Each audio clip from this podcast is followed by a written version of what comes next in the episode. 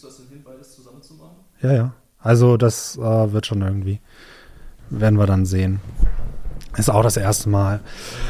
Äh, bitte Computer anschließen, steht da. Ja, das ist egal. Das ist egal. Nur wenn er Strom hat, hat er theoretisch bessere Performance. Okay. So, dann ist das jetzt das erste Mal mit Kamera quasi, ne? Genau. Ja. Aufrechte Sitzhaltung einnehmen.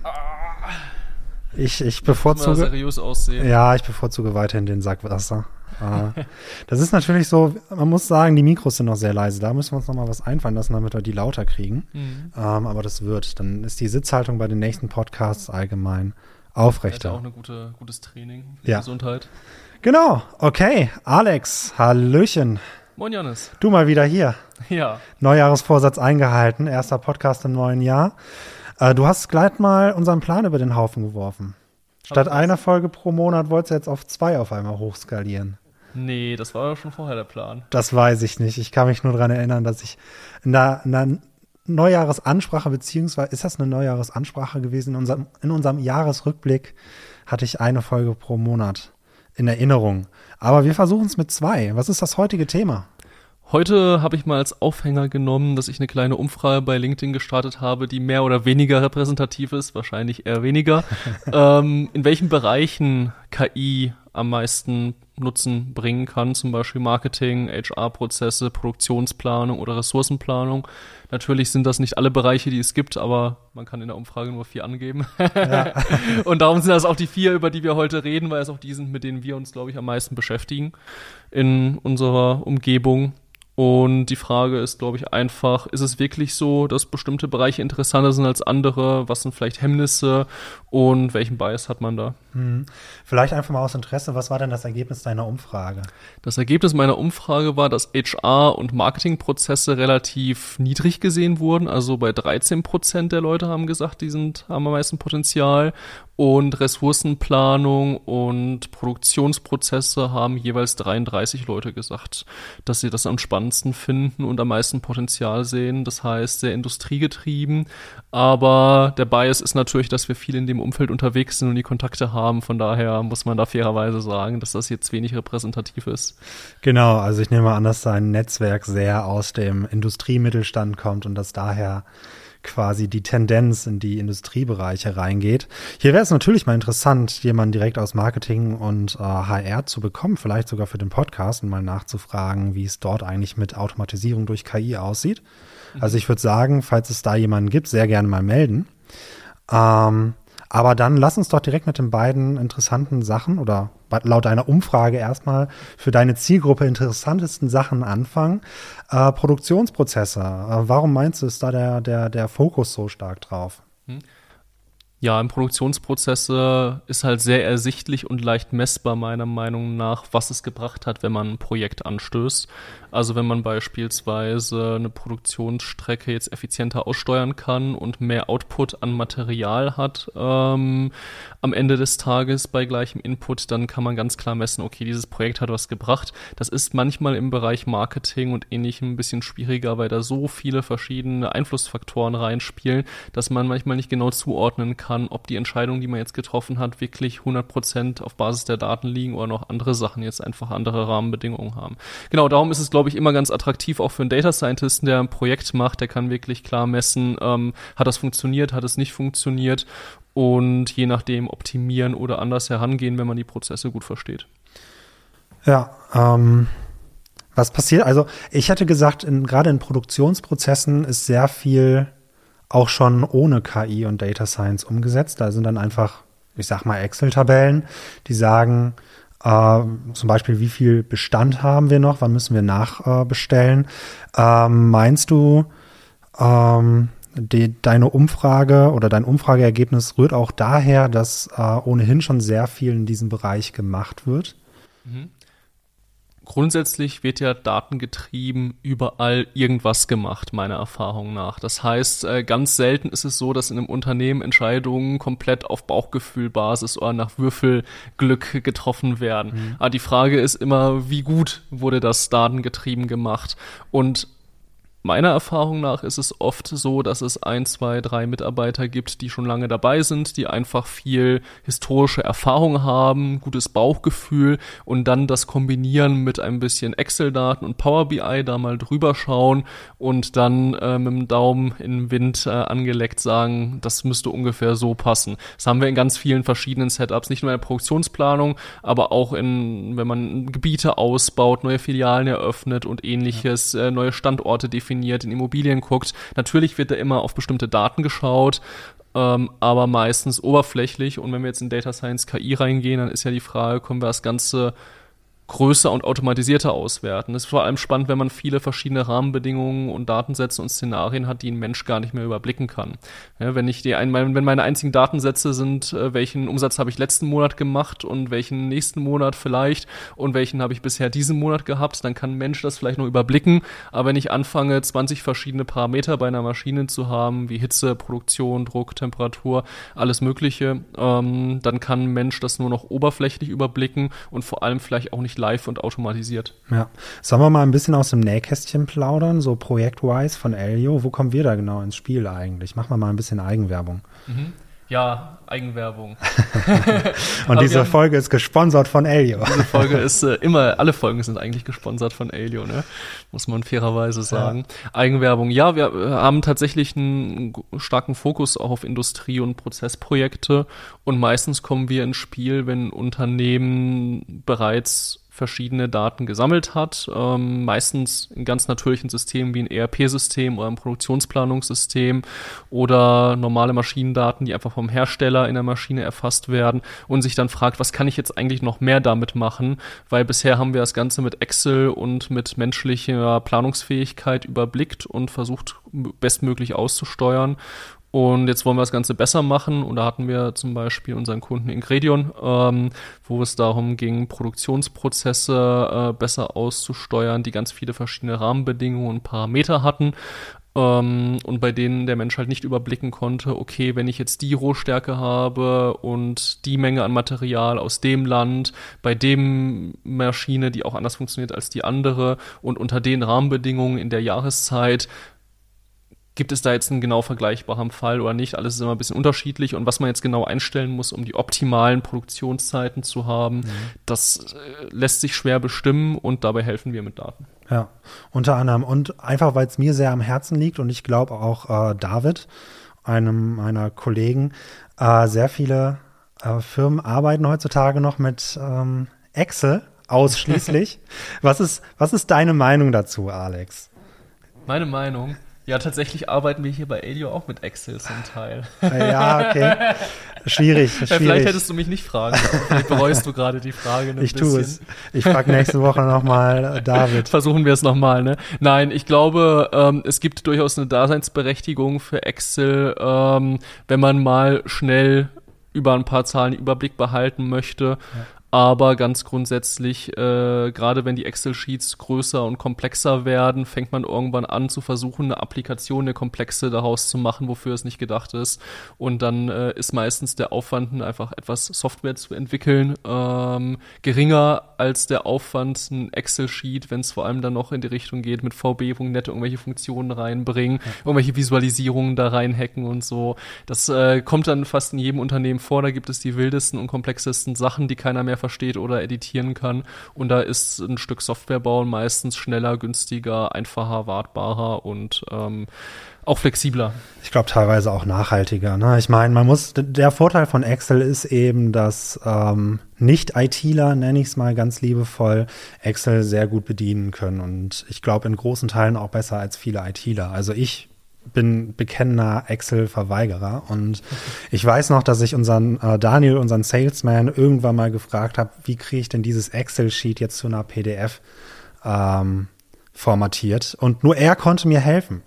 Ja, also ähm, ich glaube, der, der Punkt geht dann quasi für eine gewisse Zielgruppe an äh, Excel. Ja, meine einzige Fähigkeit bei Excel ist auch äh, mehrere Zellen zu markieren und dann automatisiert aufzusummieren. Das ist so, das ist so mein, äh, mein One-Trick. Ja, gut. Ich meine, nicht, nicht jede Firma hat eine IT-Abteilung oder nicht alles muss an die IT-Abteilung gehen. Ne? Und wenn man da mal eben mit Excel und Power BI was aufbauen kann, was dann für diesen einfachen Use Case äh, funktioniert, why not? Ne? Aber ich glaube, für, für ein übergreifendes Datenverständnis ist es dann oft sehr challenging. Ähm, und äh, genau, da kommt man dann schnell an seine Grenzen. Wir haben jetzt sehr viel über Produktionsprozesse gesprochen. Ähm, hast du noch, hast du noch was weiteres aus der Industrie, was du ansprechen würdest, oder sollen wir zum nächsten Thema übergehen? Ich glaube, was ganz spannend ist bei jedem Thema ist, okay, es gibt natürlich viel Potenzial und mhm. man kann unterschiedlichste Sachen machen. Aber was sind denn so typische Blocker, speziell für diesen Bereich? Also warum kommen Projekte vielleicht nicht zustande? Und ich glaube, der Produktionsbereich hat dann einen sehr, ja, ein sehr spezielles Merkmal. Und zwar denkt man bei solchen Projekten der Produktion sehr schnell an Automatisierung und an Jobs, die wegfallen. Wir hatten mhm. schon ein paar Mal das Thema, dass äh, im Vertriebsprozess vor allem dann beim Kunden der Betriebsrat irgendwie dazugezogen wurde oder zum Thema wurde ähm, oder sogar einmal ein Projekt blockiert hat, was eigentlich schon zugesagt war und dann Jahre nach hinten geschoben wurde, einfach weil gewisse Ängste bestehen, dass Jobs wegfallen, wenn so ein Projekt erfolgreich ist und dann die Leute Problem, Probleme geraten. Und gleichzeitig braucht man natürlich auch viel Unterstützung mit Domänenwissen und Support bei solchen Projekten von den Leuten in der Produktion, die die Prozesse gut kennen. Und wenn die dann kein Buy-in haben und eher gegen das Projekt sind und dagegen arbeiten, dann kann das auch kein Erfolg werden und wird wahrscheinlich rausgeschmissenes Geld für das Unternehmen. Das heißt, man hat ein paar individuelle Herausforderungen. Ja, wobei ich jetzt einfach mal sagen würde, wir haben jetzt sehr viel über ähm, ich sag mal, Ausschussware gesprochen. Ne? Das, also wir, wir sprechen hier gerade nicht über selbstfahrende Roboter durch äh, Industrieanlagen, ähm, was mit Sicherheit auch ein interessanter Punkt für KI wäre. Wir haben jetzt einfach über ja weniger Ausschuss zum Beispiel gesprochen. Ist das auch schon äh, eine Herausforderung für für ja potenzielle Jobverluste? Ja und nein, würde ich sagen. Äh, Im Speziellen vielleicht nicht, aber wenn wir jetzt mal so in dieser Themenregion bleiben, fallen ja vielleicht gewisse Prozessschritte, die momentan von Experten getan werden, in Zukunft weg. Wenn ich jetzt zum Beispiel sage, jemand ist ein hochbezahlter Experte, der entscheidet, welche Parameter bei einer Maschine eingestellt werden müssen für einen optimalen Durchlauf und jetzt können wir das Ganze viel besser und schneller mit einer KI oder mit einem Data Science Projekt machen, dann wird dieser Experte vielleicht irgendwann gar nicht mehr gebraucht, wenn er einfach äh, am Ende sowieso nur noch das einstellt, was die KI ihm sagt. Mhm. Genauso wie wenn bestimmte Prozessschritte vielleicht ganz rausfallen, weil sie nicht mehr nötig sind oder weil wir Sachen jetzt schon vorhersagen können und bestimmte Tests oder so vielleicht nicht mehr nötig sind, dann können da schon Fragen auftauchen. Mhm. Und was, was, was genau ist da deine Meinung in diesem Punkt, bei diesen Fragen, die da auftauchen können? Also müssen diese äh, Experten jetzt wirklich um ihren Job fürchten durch KI? Ich glaube, in Deutschland sind wir hier ziemlich gut aufgestellt, was äh, die Sicherheit von Arbeitsplätzen angeht, vor allem in größeren Unternehmen. Ich glaube, in Amerika könnte dir das durchaus mal passieren, dass du dann am nächsten Tag auch vor die Tür gesetzt wirst, ähm, wenn du nicht mehr gebraucht wirst. Aber mit allen Unternehmen, also nicht mit fast allen, mit allen Unternehmen, mit denen wir gesprochen haben über solche Projekte, war immer ganz klar, die Leute sollen jetzt nicht wegrationalisiert werden, sondern wir wollen ihre Arbeitszeit effektiver nutzen. Und wenn wir sie für diesen Prozessschritt nicht mehr brauchen, dann haben wir was, was anderes für sie zu tun, wo wir sie sinnvoll einsetzen können, wodurch wir einfach wettbewerbsfähiger sind, wenn wir unsere Arbeitskräfte sinnvoll nutzen können. Viele Unternehmen haben sowieso auch einen Fachkräftemangel im bestimmten ja. Bereich. Das heißt, äh, es geht auch einfach darum, überhaupt fehlende Fachkräfte zu bekämpfen. Und das ist jetzt sehr unternehmensunterschiedlich. Ich habe auch schon von ein paar Unternehmen die Fantasie gehört, ja, vielleicht müssen unsere Mitarbeiter nur noch vier Tage die Woche arbeiten und ähm, den Rest der Zeit können wir dann in Innovationsthemen oder neue Ideen und so investieren. Aber da ist natürlich immer die Frage, ob das dann am Ende wirklich so gemacht wird oder die Kosten einfach eingespart werden. Ne? Ja. Das, äh, da muss man auch ehrlich zu sich selber sein. Aber genau, es gibt ganz viele verschiedene Herangehensweise und ich glaube, die, äh, die Zeit lässt sich nicht aufhalten, weil am Ende muss man auch über sich hinaus wettbewerbsfähig bleiben.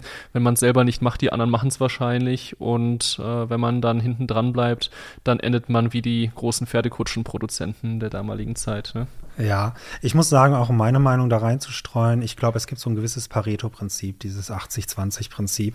Und ich glaube, dass die letzten 20 Prozent in sehr vielen Automatisierungsschritten extrem schwer sind. Das haben wir beim äh, autonomen Fahren gesehen. Wir reden jetzt schon seit vielen, vielen Jahren über autonom fahrende Autos. Aber speziell auch hier in Deutschland, glaube ich, sind wir noch relativ weit davon entfernt, dass Autos wirklich sehr autonom fahren können. Und ich glaube, dieses Prinzip, was auf Autos jetzt gilt äh, und teilweise auch für Ärzte, ähm, kann sich entsprechend auch auf, auf unser Beispiel jetzt äh, ausweiten, dass eben die letzten 20 Prozent ähm, ein, ein sehr, sehr schwieriger Schritt sind und ein, ein sehr zäher Schritt auch ist. Und ähm, ich glaube, dass viel erleichtert wird, aber nicht unbedingt ähm, alles wegfällt. Aber gut, ich glaube, das Thema allgemein, das, das ist sehr bekannt, sehr breit schon besprochen. Lass uns noch mal zum nächsten Stichpunkt rübergehen. Äh, KI und Automatisierung in HR-Prozessen. Das war ja auch ein Beispiel von dir. Ähm, was hast du denn dazu zu sagen erstmal? Fangen wir mal mit der offenen Frage an. Die offene Frage. Ich glaube, HR-Prozesse sind super umstritten in einer Form, die uns als kleines Unternehmen vielleicht gar nicht so bewusst ist, weil ich weiß gar nicht, ob es in Deutschland so stark ist, natürlich auch, aber gerade in Amerika und auch vielen anderen Ländern, aber natürlich auch in Deutschland, ähm, rein schon gesetzlich müssen so HR-Prozesse möglichst fair sein, die sollen nicht diskriminierend sein. Da gibt's ganz viele Regelungen, die da reinspielen, ähm, dass manche Leute vielleicht manchmal bevorteilt soll, werden sollten oder vielleicht auch nicht. Ähm, und tatsächlich gibt es ähm, sehr viel Gegenwind gegen KI in HR-Prozessen, weil halt die Befürchtung ist, dass manche Leute dann vielleicht gar keine Chance haben, einen Job zu bekommen, weil sie in bestimmte Biases reinfallen, die die KI gerade nicht gut findet und dass das dann vielleicht nicht mehr nachvollziehbar ist. Das heißt zum Beispiel in Amerika, die sind ja mit der Gesetzgebung auch ein bisschen schneller als wir, gibt es mittlerweile in vielen Staaten konkrete Gesetze, dass KI in HR-Systemen und Prozessen nur eingesetzt werden darf, wenn das mehr oder weniger TÜV-zertifiziert ist. Also natürlich gibt es da keinen TÜV, sondern mhm. äh, halt quasi ein Äquivalent, aber die müssen das sehr genau prüfen lassen und zertifizieren lassen. Auch beim EU AI Act, was diese ganze KI-Geschichte bei uns in Europa jetzt re reguliert, ähm, ist HR als Risikoprozess äh, gekennzeichnet. Und äh, für mich ist es, äh, wir als kleines Unternehmen haben andere HR-Prozesse als ein Konzern und kriegen auch ganz andere Anzahl an Bewerbungen und so weiter. Aber äh, ich frage mich halt immer bei sowas, ist ein Mensch nicht auch am Ende, hat er nicht auch einen starken Bias, ganz, ganz natürlich. Ja. Äh, was mir bei sowas immer auffällt, ist, äh, wir setzen viel höhere Maßstäbe an die KI als an uns selber. Ja gut, das ist oft so. Ne? Ich muss auch sagen, oder, oder mal so gefragt, was genau würde denn durch KI automatisiert werden bei, bei den HR-Prozessen? Die ganze Auswahl von vorne bis Ende oder, oder wie kann ich mir so eine ähm, Automatisierung in der HR genau vorstellen? Ich glaube, man kann natürlich den Faktor Mensch bei HR niemals rausrechnen. Das wäre zumindest, können vielleicht schon, aber ob man es will, ist eine andere Frage. Am Ende ist ja auch ähm, so objektiv und unbiased, wie man einen HR-Prozess gestalten möchte. Das Bauchgefühl muss ja stimmen. Wenn jemand ein Team dazukommt, dann muss man ja das Gefühl haben, der wird da reinpassen und die würden sich gegenseitig gut verstehen. Wenn er das Gefühl hat, das passt überhaupt nicht, dann kann der noch so qualifiziert sein und noch so ein toller Kerl oder Frau sein. Am Ende des Tages ist es dann für beide Seiten vielleicht doch besser, wenn man nach einem anderen Job sucht. Und im ganzen HR-Prozess kann man natürlich Auswahl von CVs, also mit wem spreche ich überhaupt, kann man automatisieren. Die Interviewprozesse kann man zum Teil sicherlich auch automatisieren, das heißt fachliche Qualifikationen checken durch individuell generierte Aufgaben und automatisierte Auswertung der Lösungen. Ähm, Assessments, inwiefern jemand im Team arbeiten würde, viele Sachen, die wir momentan machen, gerade mit Gen AI und den Möglichkeiten, kann, wie, passiert heutzutage auch schon und kann man automatisieren. Aber wie gesagt, aus meiner Sicht, der Faktor Mensch sollte sowieso nie rausfallen beim HR-Prozess. Ja. Ja, gut. Du hast ja schon gesagt, dass, dass sehr viele Unternehmen unterschiedliche äh, Anzahl an Bewerbungen haben. Wir können unsere Bewerbungen so gerade so, so, noch überschauen, ja. will ich behaupten, ja. Ähm, aber ja, bei, bei so einem Konzern, was meinst du, wie viele Bewerbungen können da pro Tag reinkommen? je nachdem das, welcher? Das kommt auf die Position an, denke ich mal. Wenn man so Fachkräftemangelpositionen wie jetzt einen Senior Java-Entwickler hat, dann bekommen die auch keine 1000 Bewerbungen am Tag, ähm, sondern äh, vielleicht ein paar pro Monat. Aber bei anderen Positionen wie jetzt einen HR-Analyst, ein Business-Analyst oder so, ein Projektmanager, da können auch mal hunderte oder tausende Bewerbungen draufkommen, ja. vor allem auf Junior-Positionen von Leuten, die frisch vom Studium sind und ihren ersten Job suchen beim großen Unternehmen. Da ist es dann manchmal schwer zu filtern. Ja, ich meine auch mal gehört zu haben, dass sich äh, die Leute in den HR-Abteilungen gerade von großen Unternehmen noch nicht mal mehr alle Lebensläufe komplett durchlesen. Ne? Also es geht meistens so um den ersten Eindruck. Ich weiß gar nicht mehr, welches Limit es da gab, wie viele Sekunden so eine Person auf ein CV guckt. Ähm, aber da wirst du schon recht haben. Das ist nicht ganz unbiased, glaube ich. Ne? Nee, es gibt ja teilweise auch harte Filter, die gar nicht wirklich klug sind vielleicht. Zum ja. Beispiel gibt es bei vielen Unternehmen, die zu viele Bewerbungen bekommen, einfach Notenfilter. Dass gesagt wird, wenn du nicht mindestens eine 1,2 im Bachelor oder Master hattest, dann schauen wir uns den CV nicht mal an. Ja. Einfach damit aus den 10.000 Bewerbungen 500 werden. Ja. Ähm, und äh, das sortiert natürlich auch potenziell sehr gute Kandidaten aus, weil Notenschnitte halt fraglich sind, wie, gu wie gut das Instrument wirklich ist, ähm, um zu bewerten, ob jemand jetzt ein guter Mitarbeiter sein wird oder nicht. Aber irgendwelche objektiven Maßstäbe musst du ansetzen und das ist der einfachste und ersichtlichste.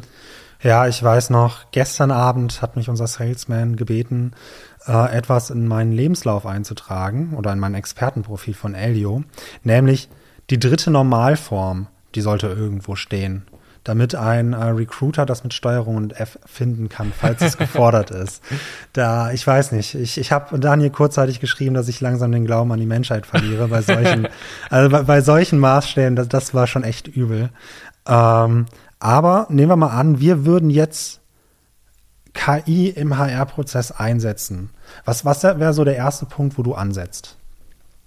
Ich glaube, der erste Punkt wäre tatsächlich Screening von CVs, weil wir kriegen tatsächlich, haben wir ja schon mal in einer früheren Podcast-Folge drüber ja. gesprochen, wenn wir jetzt zum Beispiel LinkedIn-Ads schalten, schon viele Bewerbungen, aber halt sehr viele, die überhaupt nicht passen von den Grundvoraussetzungen. Also von den Sprachkenntnissen, die erforderlich sind, von einer Mindestanzahl an Erfahrung, von ähm, der Location, wo die Leute gerade sitzen. Ähm, wenn die zum Beispiel jetzt gerade in Pakistan sitzen und überhaupt nicht in Deutschland, dann sind das vielleicht Sachen, wo ich weiß, okay, das ist für uns erstmal nicht interessant und das mir aber trotzdem erstmal in CV anschauen muss und das überblicken muss. Ähm, und oft ist das auch nicht sofort ersichtlich, um das zu verstehen. Und da kann man natürlich auch automatisieren.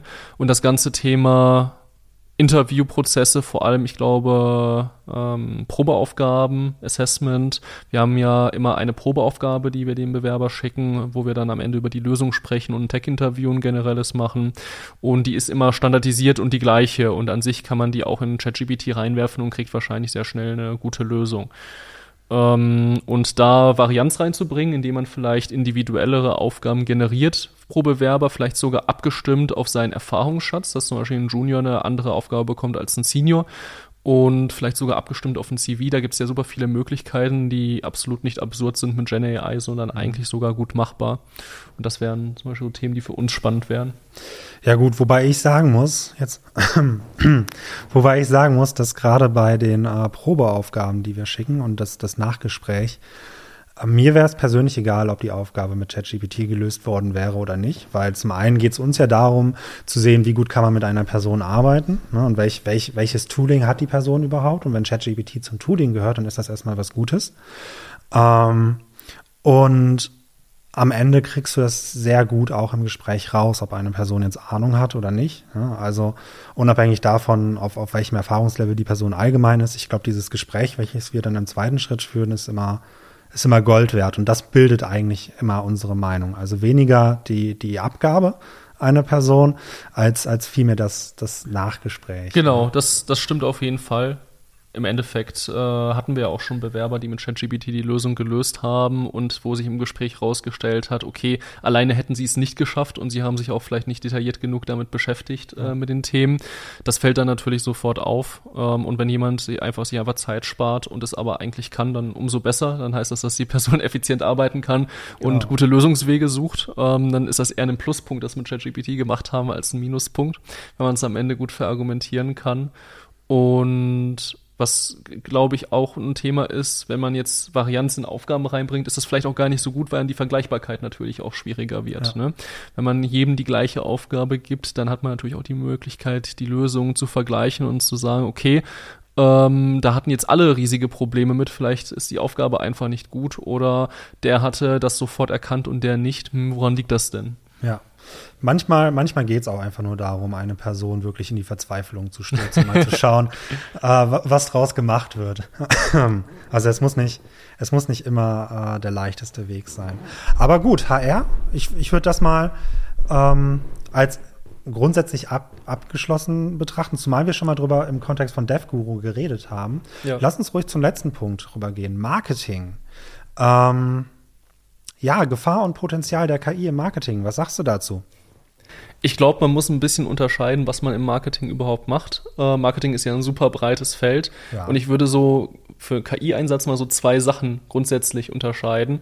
Das eine ist, dass man Prozesse automatisiert in der Tätigkeit des Marketings. Das heißt, wenn ich zum Beispiel Anzeigen erstelle, dass ich Bilder, Creatives für meine Werbeanzeigen mir erstelle. Das ist ja erstmal einfach Arbeitsaufwand und da kann ich schneller werden, vielleicht sogar bessere Ergebnisse bekommen ähm, als wenn ich das alles eigenständig mache. Ich habe das zum Teil sogar schon mal für uns für LinkedIn-Werbung probiert, da über eine SaaS-Software, die das ganze GenAI getrieben macht, ähm, 50, 60 verschiedene Versionen unserer Werbeanzeigen zu generieren, um einfach mehr verschiedene Varianten zu haben und besser. Aber ich muss ganz ehrlich sagen, das war alles Schrott, was da rausgekommen, was da rausgekommen ist. Aber vielleicht lag das einfach an der SaaS-Lösung und nicht äh, äh, im allgemeinen Problem. Aber genau, man, ne, der erste Bereich ist, man kann sich ähm, Arbeit sparen in Prozessen. Und der zweite Bereich ist, dass man, glaube ich, datengetrieben Prozesse besser aussteuert und bessere Entscheidungen trifft. Ne? Das heißt, dass man zum Beispiel sagt, okay, ich clustere meine Kunden in bestimmte Gruppen und jeder kriegt unterschiedliche Angebote. Ich habe eine Recommendation Engine, die nur bestimmten Kunden zum bestimmten Zeitpunkt bestimmte Angebote unterbreitet oder bestimmte Produkte zeigt. Wie bringe ich meinen Kunden möglichst schnell zum optimalen Produkt für ihn? Das fällt alles für mich ein bisschen unter den Bereich Marketing. Welche Werbeanzeigen, welche Themen spiele ich welchen Kunden aus? Wie viel Budget investiere ich in welche Kanäle? Also sowas wurde ja schon immer datengetrieben ausgewertet und, ähm, und bearbeitet. Und ich glaube, mit KI-Methoden kann man da einfach vielleicht noch besser arbeiten, als wenn ein Mensch einfach nur über KPIs drüber schaut. Und gleichzeitig gibt es halt Prozesse im Marketing, die einfach automatisiert werden können. Ja, ich glaube, ich würde ich würd Marketing nicht nur auf, auf Werbung beziehen, sondern sogar in die Politik reingehen. Äh, ich meine, Cambridge Analytica war ein Riesending. Es ist im weitesten Sinne ja auch ähm, Marketing. Also ob du jetzt äh, dafür sorgst, dass bestimmte Parteien gewählt werden oder dass ein Produkt gekauft wird, ich glaube, der Sprung, der ist gar nicht so weit, oder? Ja, es ist ja fast alles Marketing und Vertrieb. Selbst ja. Recruiting, Mitarbeiter gewinnen, ist auch Marketing, ja. Vertrieb, Produkte verkaufen natürlich sowieso. Das ist das Erste, was man verbindet. Aber genau, im Endeffekt ist alles im Leben ein bisschen Marketing und Vertrieb, ne? ja, entsprechend hätte ich gesagt, so bei deiner Umfrage würde ich im Bereich Marketing einfach, weil das so ein Riesenfeld ist, weil da so alles, alles reinfällt, äh, hätte ich gesagt, dafür hätte ich gewotet. Ich weiß gar nicht, ob ich selbst mitgevotet habe, aber da wäre meine Stimme tatsächlich ja. hingegangen, weil ähm, da einfach auch so viel, so viel Potenzial ist. Ne? Gerade im Vergleich zur, zur Produktion, wo schon sehr viel gemessen wird, auch ja. sehr viel äh, analytisch schon gearbeitet wird. Der, der Bereich der Produktionsoptimierung, der ist schon sehr erschlossen durch sehr viele verschiedene Tools. Und natürlich gibt es so viele Tools auch im Marketing. Ähm, aber ich glaube, dass die Fragestellung im Marketing allgemein nochmal wesentlich offener sein kann als die äh, in der Produktion, oder? Das stimmt, auf jeden Fall aber die Ergebnisse sind erfahrungsgemäß auch schwerer ja. messbar. Ähm, es gibt aber ganz, ganz viele spannende Fun Facts äh, für ja, Analyse von Daten in dem Kontext. Äh, ich hatte mal ein Buch gelesen, wo, glaube ich, 200 äh, Fun Facts drin waren. Also zum Beispiel bei der US-Wahl. Ja. Donald Trump gegen Hillary Clinton war es so, dass gesagt wurde, anhand der Google-Suchergebnisse, wenn jemand Trump Clinton eingibt in die Suche, dann wird er Trump wählen. Und wenn er Clinton Trump eingibt in die Suche, dann wird er Clinton wählen. Ähm, einfach weil man den, den man mehr mag, eher in die Suche eingibt. Und dann hat man das am Ende verglichen mit den historischen Daten, was wurde in welchem Bundesstaat wie viel gesucht und wie wurde gewählt. Und das stimmte zu 100 Prozent in allen Bundesstaaten überein. Also da, wo die Suchergebnisse höher waren für Trump Clinton, wurde immer Trump mhm. gewählt und andersrum genauso. Ähm, und das Ganze über Jahre hinweg, also auch in mehreren Wahlen nachweisbar. Ähm, und in die Richtung gibt es ganz, ganz viele Fun Facts, wie man auf Basis von Daten Rückschlüsse ja, schließen klar. kann. Klar. Ich meine, wir haben auch schon mal im weitesten Sinne ein Projekt da gehabt, wo wir ähm, ähm, optimale Verteilungen für, für Shops oder für, für lokale Geschäfte äh, versucht haben zu identifizieren anhand der äh, Bevölkerung, die in diesem Ort wohnt. Ne? Also mhm. wie zahlkräftig sind die Leute, die im Umkreis wohnen, wie gut ist es angebunden. Ne? Ähm, da kann man schon, schon sehr viel mitmachen. Genau, aber auch das ist genau so ein Projekt, wo man dann eine gewisse Unsicherheit hat, ja. wie die Zusammenhänge wirklich sind und wo, was man auch sagen muss, oft die Datenlage viel schlechter ist als in der Produktion oder in der Fertigung. Ja, weil in der Produktion, Fertigung kannst du halt sehr genau tracken, was du machst mit Sensorik, mit ja. Maschinendaten, mit faktischem Input-Output. Ähm, wenn du jetzt in den Bereich Sales Marketing gehst, dann triffst du viele Annahmen auf Basis von, ja, ich glaube, das ist so und so erfassen wir die Daten und da können sich sehr schnell große Fehlannahmen einschleichen, die gleich alles in Frage stellen. Aber genau deswegen ist das Potenzial da ja auch so riesig. Genau. Ne? Also, wenn man es gut macht. Wenn man es wenn hinkriegt, diese, diese offenen Fragen äh, richtig zu beantworten oder was heißt richtig zu beantworten, wenn man es hinkriegt, äh, darauf erstmal Antworten zu finden, die funktionieren, dann ist das, dann ist das das ein riesen Mehrwert. Wir haben dort sehr viele, ich sag mal, implizite äh, KPIs im äh, Bereich Marketing versus im Bereich Produktion sehr viel explizites, wie du schon gesagt hast. Ne? Maschinen äh, haben Temperaturmesser. Wir haben dort Messwerte. Ähm, die, die sehr genau auf einen Zeitpunkt und auf ein Event zurückzuführen sind. Und das ist eben in anderen Feldern nicht so. Ne? Deswegen, wie gesagt, meine Stimme wäre, wäre bei Marketing. Wer, wo, wo, ist deine Stimme gelandet, wenn du selbst hättest voten können? Meine Stimme wäre tatsächlich bei den Produktionsprozessen äh, gewesen, einfach weil es ein Thema ist, was mich auch noch ein bisschen mehr interessiert ja. und äh, weil ich es vor allem halt einfach schön finde, dass man am Ende wirklich ganz klar sagen kann, was und wie viel ist rausgekommen und wie gut. Das ist im Marketing immer ein bisschen schwieriger, aber wie du gesagt hast, an sich ist das Potenzial im Marketing eigentlich müsste jetzt mit der Aussage schon meine Stimme doch beim Marketing. Eigentlich, eigentlich das Potenzial, schon. das Potenzial ist größer, ja. ähm, einfach weil es viel breiter anwendbar ist und am Ende direkt mit Umsatz korreliert und äh, man viele Wins mitnehmen kann. Und es natürlich da auch Unmengen von Daten gibt, mit denen man arbeiten kann. Aber ich glaube, es ist allgemein schwerer und es ist dort leichter, Fehler zu machen. Und die Leute, die da in Projekten sind, ähm, da muss man äh, immer sehr vorsichtig sein, dass man nicht sein eigenes Gefühl und seine eigene Meinung dann in, äh, in die Daten überträgt. Ja. Vielleicht einfach mal an dieser Stelle, wir sind äh, natürlich sehr in der Industrie unterwegs und entsprechend haben wir auch mehr Projekte ähm, in, in diesem Bereich. Aber einfach mal ein Aufruf, falls ein, ein Machine Learning Engineer oder ein Data Scientist im Bereich Marketing äh, unterwegs ist, wirklich mal gerne zu einem äh, Podcast melden. Ich glaube, das wird auf jeden Fall auch interessant für uns werden. Ähm, und ich würde jetzt einfach mal ganz sanft in unser letztes Thema überleiten. Ja, das ist Essen steht seit einer halben Stunde in der Küche. Wahrscheinlich Hast schon du kalt. schon bestellt? Ja. Boah. Okay, wir sehen uns in der, oder wir hören uns in der nächsten Folge. Es gibt ja. jetzt Pizza. Tschüss. Ciao. Ups, jetzt muss ich hier noch stoppen. So.